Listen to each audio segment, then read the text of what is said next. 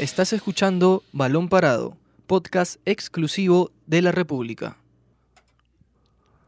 Hola amigos, bienvenidos a un nuevo episodio de Balón Parado. Yo soy Diego Sanata. Yo, José Miguel Bertiz. Y yo, Luis Imaña, y vamos a hablar el día de hoy sobre el futuro de los integrantes de la selección peruana después de la Copa América, de la gran Copa América que realizaron en esta edición. Y tenemos ya como gran novedad, Luis, el fichaje o la confirmación de que el Rayo Vallecano compró el pase de Luis Advíncula por un poco más de 3 millones de euros, ¿no? Que lo han hecho oficial ya hoy día. Por eso, era, claro, era una, una incógnita cuál iba a ser el futuro de Advíncula, sobre todo con el Rayo Vallecano, ya que el Rayo Vallecano había descendido en la pasada Liga Santander y todo indicaba que Luis Advíncula iba a regresar al, club dueño de su pase, que era el Tigres. Sin embargo, el Rayo Vallecano adquirió sus derechos. Justo Tigres este, lo publicó en sus redes sociales. Yo creo que lo va a volver a publicar. Se equivocaron ahí en la publicación, pero ya está todo acordado.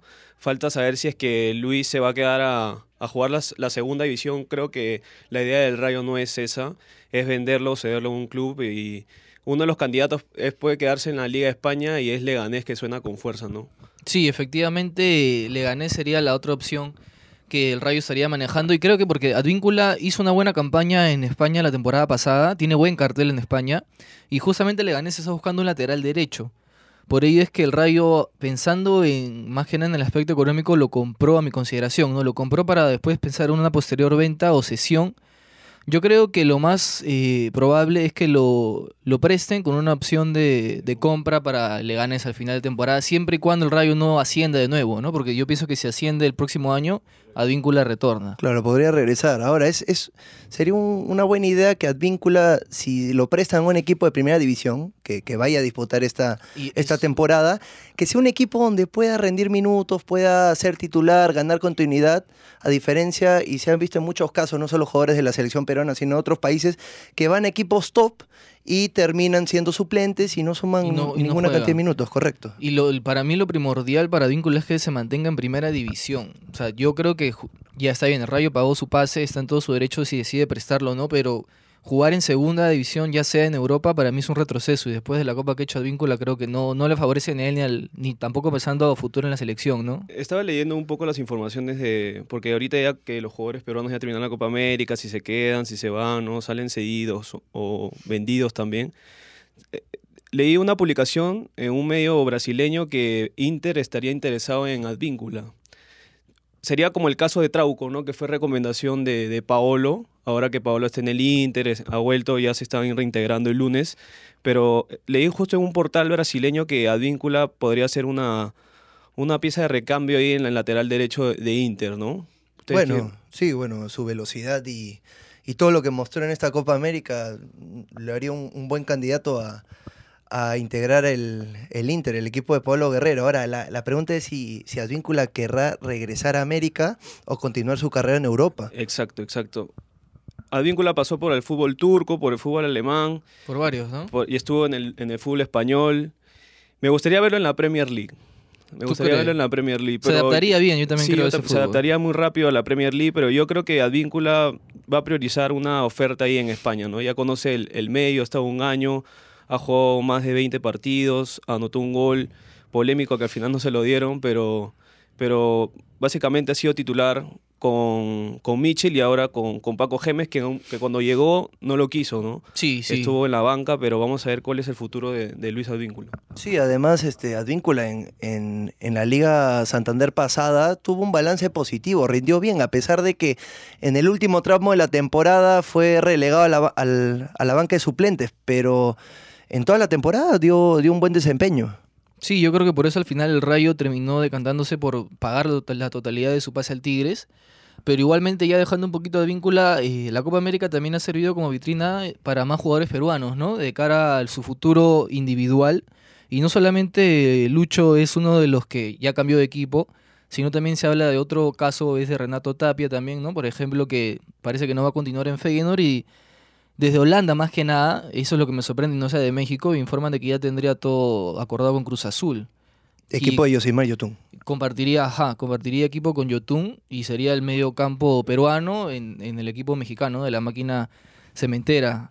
Yo personalmente no sé cómo lo vean ustedes, pero para mí Tapia no debe regresar a América, debe mantenerse allá.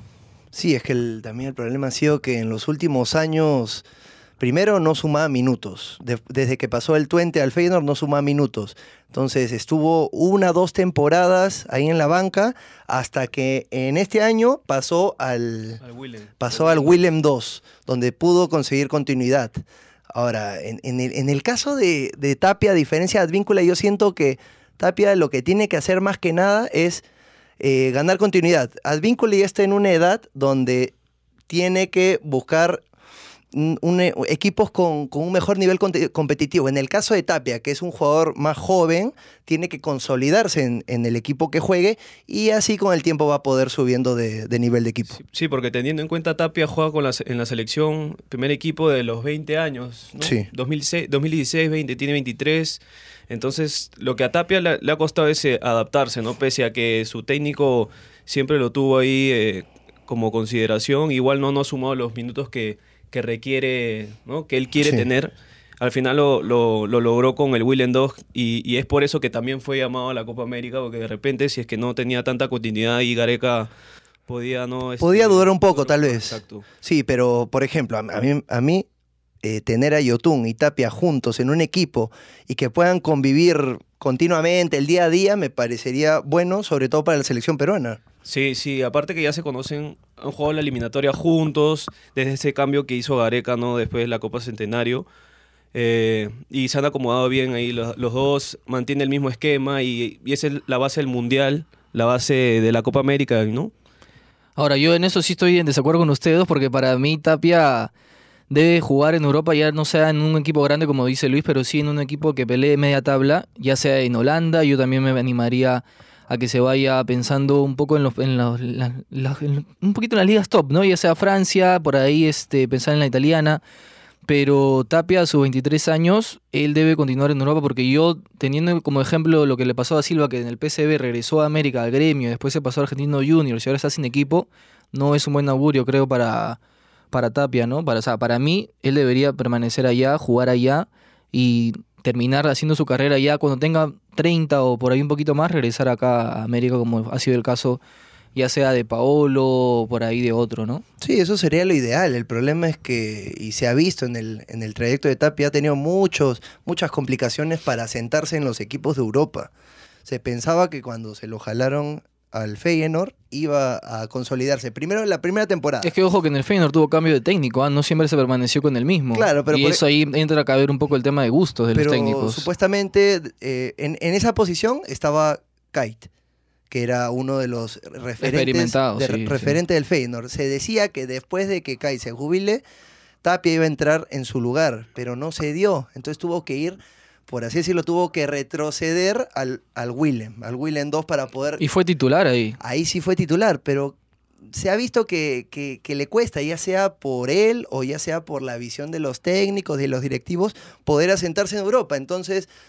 No creo que sea así del todo. En el Willem él fue titular. O sea, en los seis meses que estuvo, él fue titular indiscutible. Claro, el problema. Llegó a la Copa, a la final de la Copa de Holanda contra el Ajax. Sí, pero el problema es que en, en la final del, contra el Ajax los golearon. Pero es que es el Ajax, Luis, el, pero por, Ajax por eso digo, de Champions. Por eso digo, no, no, me refiero por, por el tema individual de Tapia, ya que es un jugador que todo el mundo conoce sus cualidades. Lo digo más por el equipo en sí. Entonces, en, en cuanto a equipos en Europa, Tapia ha tenido muchas complicaciones. Entonces, yo creo que ir, por ejemplo, a la Liga Mexicana lo, lograría consolidarlo y así que en Europa lo vean con otros ojos. Porque parece que no lo ven con con ojos, por ejemplo, como verían a, Advíncula o eh, guardando las distancias Farfán, otros jugadores? Bueno, eh, a ver, Tapia recién está empezando en Europa, ¿no? Él en, el Ajax está, ha tenido temporadas irregulares y yo considero que ha sido más que nada por el uso de los entrenadores porque al inicio él empezó siendo titular, se ganó el puesto, luego lo cambiaron a su técnico por malos resultados, entró el nuevo que está actualmente, el cual no lo tiene en consideración. Y creo que eso también perjudica a varios jugadores, no solo a Tapia, sino se ha visto casos a nivel eh, mundial, ¿no? De jugadores que con ciertos técnicos no rinden y terminan decidiéndose marchar de, del equipo. Igualmente hay que ver lo que, lo que le depara él porque la ventana de fichajes en Europa es hasta agosto todavía, ¿no? O sea, hay tiempo de, sobra y, esperemos que la decisión sea la correcta, ¿no? Y sobre todo pensando en el futuro de, de la selección porque lo importante es que juegue, ¿no? Es lo más importante. Igual Gareca así tengas eh, continuidad, ¿no? Eh, él ha sabido que jugadores que no llevan tiempo de titulares, ¿no? sumando pocos minutos, hayan rendido en la selección, ¿no? Ese es el caso, por ejemplo, del Mudo Rodríguez, me acuerdo un partido con Argentina, ¿se acuerdan? El 2-2, el Mudo estaba parado casi seis meses y hizo un partidazo, le empatamos a Argentina, acá, que empezamos perdiendo, 2-2. Pues. Entonces hay jugadores que en la selección se, se convierten, ¿no? Sí, los, se potencian, sí, sí. Areca y, y, ha logrado formar ese equipo sólido que, que, por los últimos tramos de, las eliminatorias y luego ya el Mundial, ¿no? En los amistosos previo al Mundial también, ¿no? Ahora justo íbamos a pasar a hablar de la selección peruana con miras al futuro. Antes, eh, Luis quería darnos un datito de Santa María, ¿no? Sí, no solo Advíncula y Tapia podrían emigrar a otro, bueno, eh, Advíncula ya, pero también existe otro jugador, un zaguero de la selección peruana que habría sido adquirido en su totalidad por el Atlas, que sería Anderson Santamaría. Su pase estaba, eh, era del Puebla. Entonces el Atlas eh, recién se pudo confirmar que había pagado los derechos federativos de, del zaguero peruano. Y ya es oficialmente, o sea, 100% jugador del, Atlas, ¿no? Que ya adquirió todos sus derechos. Y eso que Santa María no sumó minutos en la Copa América. Sí, no jugó mucho, sí. No jugó nada en Copa América. No, pues. Pero en el Atlas parece que le tienen fe. Por, por esta compra me imagino que lo planean usar para la próxima campaña. Sí, el técnico tiene buen concepto del, de Santa María y por supuesto, tú no, tú no, tú no adquieres todos los derechos de un jugador si no lo piensas utilizar. Sí, sería dispararte los pies, creo. Claro, no, sería el colmo. Pero además Santa María es uno de los zagueros que, que sí o sí lo, lo, van a utilizar ya sea en las eliminatorias para Qatar 2022 o en la siguiente Copa América 2020. Así que es, un, es una buena noticia para Santa María. Sí, y ahora antes de ir cerrando ya ese tema, yo quería eh, saber si es que ustedes están de acuerdo conmigo de que hay que aprovechar eh, la imagen que se dejó de Perú, tanto individual como grupalmente en la Copa América, para que los jugadores ah, den un, un paso hacia adelante en su carrera. Y yo estoy pensando, o sea, yo estoy de acuerdo en que quizá no se vean equipos de renombre, pero sí donde puedan jugar y tengan un nivel de competencia y que no ocurra lo que pasó con André Carrillo, que uno ve los partidos de eliminatorias y del Mundial a un Carrillo que estaba prácticamente volando, y los de la Copa América que es mucha la diferencia, ¿no? Ha bajado mucho su rendimiento por el nivel de competitividad que tiene en Arabia. Y yo espero, y no sé si están, de acuerdo, de que los jugadores, si van a cambiar de equipo, sean donde, que vayan a una liga donde puedan competir y no sea un retroceso. El, el ejemplo para figurar todo lo que has dicho, Benavente. Benavente siendo titular, goleador en el Sporting Charleroi, se fue a Egipto y en vez de ganar... Eh, que Gareca lo vea un poco más para la selección, cambio, ¿no? Estuvo en los últimos amistosos. Eh, quedó borrado de la Copa América por el simple hecho de haber tomado esa decisión fuerte económica para él, pero el nivel de rendimiento no, no era lo esperado, pues, ¿no? No le gustó para nada a Gareca eso. No. Y aparte que fue a visitarlo, pero igual no, no entró en, en, esa lista o en, el, en ese cambio que quería Gareca en el medio campo yendo Benavente, o sea, Benavente dejando Bélgica para ir a Egipto, ¿no? Sí, sí, no, no fue para nada favorable y, no se convenció Gareca en convocarlo a la Copa América. Yo, yo también estoy de acuerdo. El, el jugador, sobre todo el de la selección peruana, debe primero sumar minutos. Exacto pero a la par tiene que estar en un club donde haya cierto nivel de competencia, cosa que para mí, como tú decías, este, José Miguel, en el caso de, Benavente y en el caso de Carrillo, que después de romperla en, en, el Mundial se fueron a ligas de Asia que no, no son muy competitivos, hay que, hay que ser francos, eso también eh, merma el rendimiento. Ahora, para mí quedó claro, sobre todo en la, en la Copa América 2016, que lo principal, porque antes obviamente se convocaban jugadores que estaban en Europa, pero no necesariamente que sumaban minutos. Entonces Gareca cambió ese chip, dijo, no, yo voy a convocar jugadores primero que estén jugando, para que tengan por lo menos un estado físico favorable, y de ahí comenzó a analizar en qué clubes se encontraban cajores. Entonces, los jugadores que cambien de equipo de la selección peruana y sumen minutos, yo pienso que deben, al igual, sumar minutos y emigrar a una liga más competitiva. Cuando Gareca hace el cambio, eh, me acuerdo que estaba el Oreja Flores, Rui Díaz en la U, Polo. Entonces, em, lo primero era asentar base, ¿no? Ver el fútbol peruano, qué jugadores están compitiendo, tienen minutos, son titulares, capitán, etcétera, etcétera, etcétera, ¿no? Entonces, ya estos jugadores ya no están en la liga, ¿no? Flores está en México, Emigraron. Polo, exacto, Polo está en Estados Unidos, entonces so- son eh, países que te abren las puertas, pero ya es depende ya de cada uno, ¿no? La competencia es, es fuerte, pero igual eh, yo espero también que, que los jugadores tengan mucha continuidad, porque, a ver, Carrillo se fue a, Arabia. Trauco como que está entre se queda y no se queda y son jugadores titulares en la selección, entonces en Flamengo. Entonces tienen que encontrar un, equipo donde puedan tener esa competencia y que el rendimiento ya que eh, Gareca repotencia en ellos ya no sea lo que Gareca piense necesito alcanzar de ellos de esto, sino que ya vengan y ya les pido tal cosa, tal cosa. Claro, que ya estén al nivel ya. Exacto. Claro, que ya, ya estén al nivel y que ya Gareca no, no les explote o no termine de convencerlos más y que con Gareca y la selección veamos su mejor nivel, sino que ya lo muestren en sus equipos desde antes. Claro, además hay un gran ejemplo de, de un jugador que es mejor que sume minutos a que esté en una liga, por así decirlo, eh, más competitiva que la peruana, como sería el caso de, Canchita González. Sí, clarito. Él arrancó en la U, eh, empezó como una gran promesa, hasta material de selección, había sido convocado a los amistosos contra Trinidad y Tobago, donde anotó encima, pero de ahí emigró al fútbol chileno, al Colo-Colo. Colo-Colo, donde no pudo consolidarse, tuvo muchos problemas, estuvo de suplente, algunos partidos ni siquiera fue convocado y eso le perjudicó también la selección peruana, pero de ahí... Para mí captó el mensaje de Gareca, que era sumar minutos, entonces regresó a Perú, Empezó en, en La Vallejo con algunas complicaciones, de ahí me parece que en Melgar, Sí. pero en Sport Rosario, tienes razón, y de ahí se puede decir que alcanzó su pico cuando pasó a Sporting Cristal, Sí. donde comenzó a sumar minutos, Y jugó internacionalmente. correcto, jugó internacionalmente, ya sea Libertadores o Americana, se, se- se hizo titular y eso le valió la convocatoria al equipo de Gareca.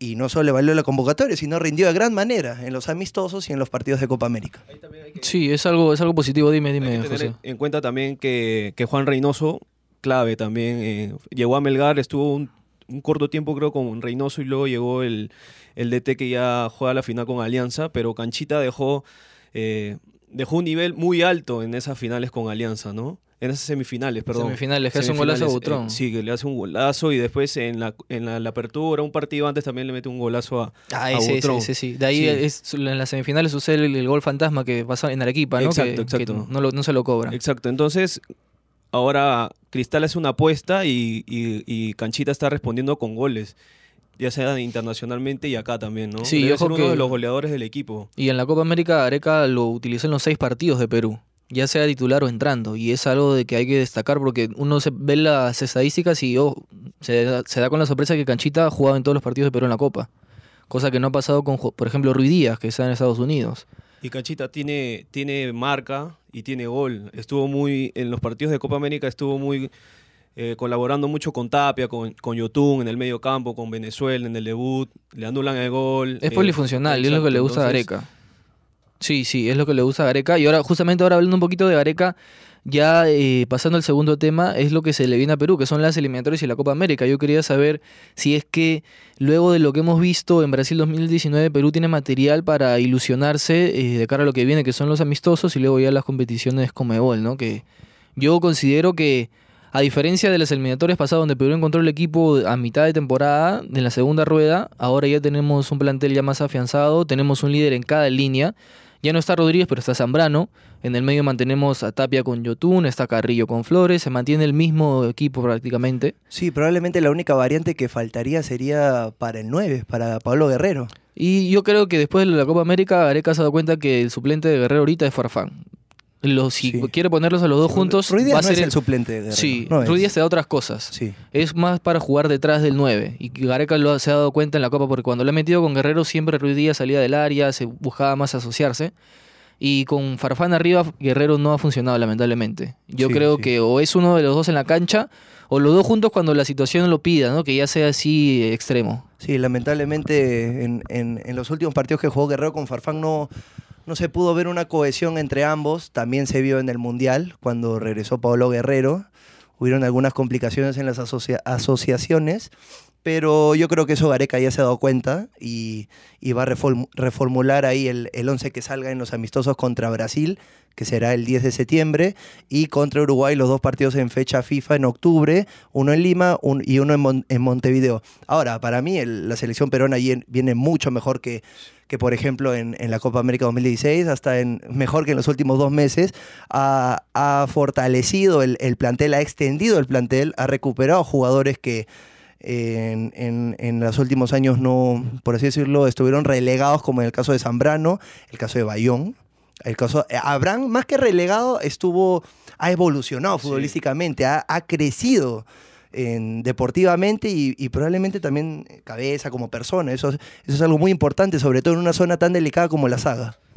Incluso Abraham fue a Vélez porque fue recomendación de Gareca y tiene un técnico que trabaja mucho la mentalidad que es Heinze. Y, hablamos de un jugador recontra importante y que juega en la misma posición que Abraham. Exacto, entonces ha jugado de lateral, de central eh, por izquierda, entonces debe ser una comunicación constante, ¿no? Consejos, porque Abraham quedar este, fuera del Mundial fue muy duro para Abraham, eh, pero al final calladito, ¿no? Se, logró meter al, 11 detrás de, Santa María, que venía siendo titular en los amistosos. Y, pero igual Abraham juega una liga competitiva de Sudamérica que es... Y es titular. Exacto, ya jugó con Boca, con River, titular. Entonces no es una pieza que está en, banca como en el caso de Araujo, que no jugó mucho la Copa Libertadores, entonces con Talleres. Entonces me, parece que ya hemos ganado un central más. Hemos ganado un central más. Mi duda, mi duda está en, en... Tenemos dos por lado, ¿no? Pero deberíamos tener una competencia más así como tenemos en el arco, ¿no? Que al final el Pato Álvarez se mete y queda Carvalho relegado. Al final este también el, de Alianza Cartagena queda también y entra Pretel. Entonces, y falta Aquino, que también está lesionado, que se está recuperando. Entonces necesitamos tener por lo menos por... Si hemos logrado el, el 11 con varios cambios, deberíamos tener, aunque sea tres por línea. Y tres jugadores por línea. Eso es lo bueno porque ahora tenemos más opciones. Creo que a consideración de las eliminatorias pasadas, tú mismo estás diciendo, por ejemplo, en el puesto de, de mencionaba Cartagena, también está Pretel, está Aquino, está propio Tapia. Eh, está Bayón también, que es de la Copa América. Loyola, por ejemplo, si comienza a ganar minutos. en Cristal también ya sería, porque en la Copa América suplente natural del Trauco no había. No había. Se decía de Callens, pero Callens no jugado ni un minuto. Y, claro, no fue convocado, pero Marcos López también era considerado una variante. Y hay nombres que pueden entrar de cara al futuro, como bien dice Marcos López, está Loyola, Paolo Hurtado, que se tiene que recuperar de su lesión.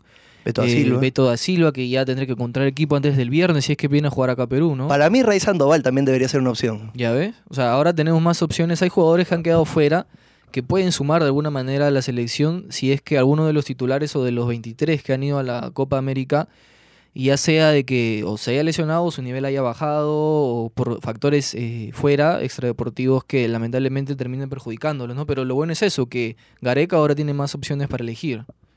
Yo creo que que Gareca eh, ha fortalecido al grupo y de cara a lo que se viene, ahora los amistosos que se vienen de fecha FIFA, para mí tiene que tomarlos para afianzar ya lo que se ha hecho en la Copa América y seguir creciendo. Lo ideal es llegar a, lo, a la competición ya con, con un equipo sólido, afianzado y que sabe lo que juega. Nosotros, eh, Perú, eh, Gareca tiene que encontrar una, una variante, Paolo, teniendo en cuenta que Guerrero, eh, Farfán todavía se va a recuperar el otro año de su lesión. Sí. Entonces le va a costar volver y ahí empiezan las eliminatorias y ojalá que pueda llegar a la Copa América, supongo que va a ser a mitad de año, ¿no? Sí, igual, igual, igual en junio. En junio. Entonces ahí le va a costar un poco los, el ritmo que va a tomar en el Locomotiv porque ya empezó la temporada también entonces hay que, Gareca tiene que ver que, que ah, exacto, un plan B para, para, Guerrero, ¿no? Ahí ah, de nueve. Sí, sí, coincido con eso, José Miguel. Bien, nosotros ya estamos llegando al final de una nueva edición de Balón Parado. Yo soy Diego Sanata. Yo, José Miguel Bertis. Y yo, Luis Imaña, y eso ha sido todo por hoy. Esto fue Balón Parado, podcast exclusivo de la República.